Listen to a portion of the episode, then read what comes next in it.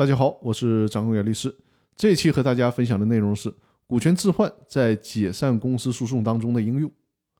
股东向法院提起解散公司诉讼的目的，有的时候啊，并不是真的希望解散公司，而是把这个诉讼作为一种手段、一种武器。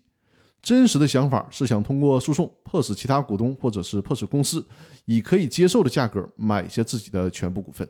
或者呢，迫使其他股东同意原告在权利分配上的某些诉求。所以说呢，很多的时候要求解散公司只是一种博弈的手段而已。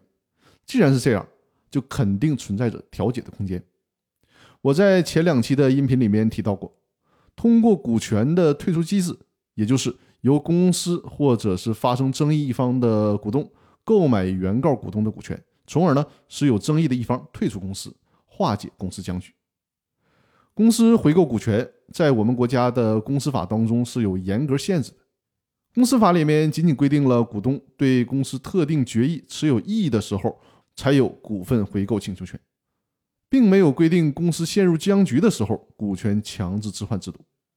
那公司法司法解释二在股权置换方面呢，相对来讲是有所突破的。我们终于有机会在解散公司诉讼的调解当中，把股权置换作为避免强制解散公司的一种补救手段，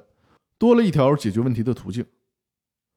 需要强调的是，这种案件调解的时候呢，确定股权收购或者是股权转让的价格是个关键点。在操作当中呢，可以由各方分别申请愿意出售股权的价格和愿意收买股权的价格，各方通过在调解的过程当中不断的调整，最终来达到双方能够契合的价格。那好了，关于这个话题的分享我们就到这里。另外，如果收听这个音频节目的听众，有股权架构设计、起草股东协议、公司章程、制定股权激励计划以及常年法律顾问的服务需求，可以在我的专辑里面找到我的联系方式，与我和我的团队接洽。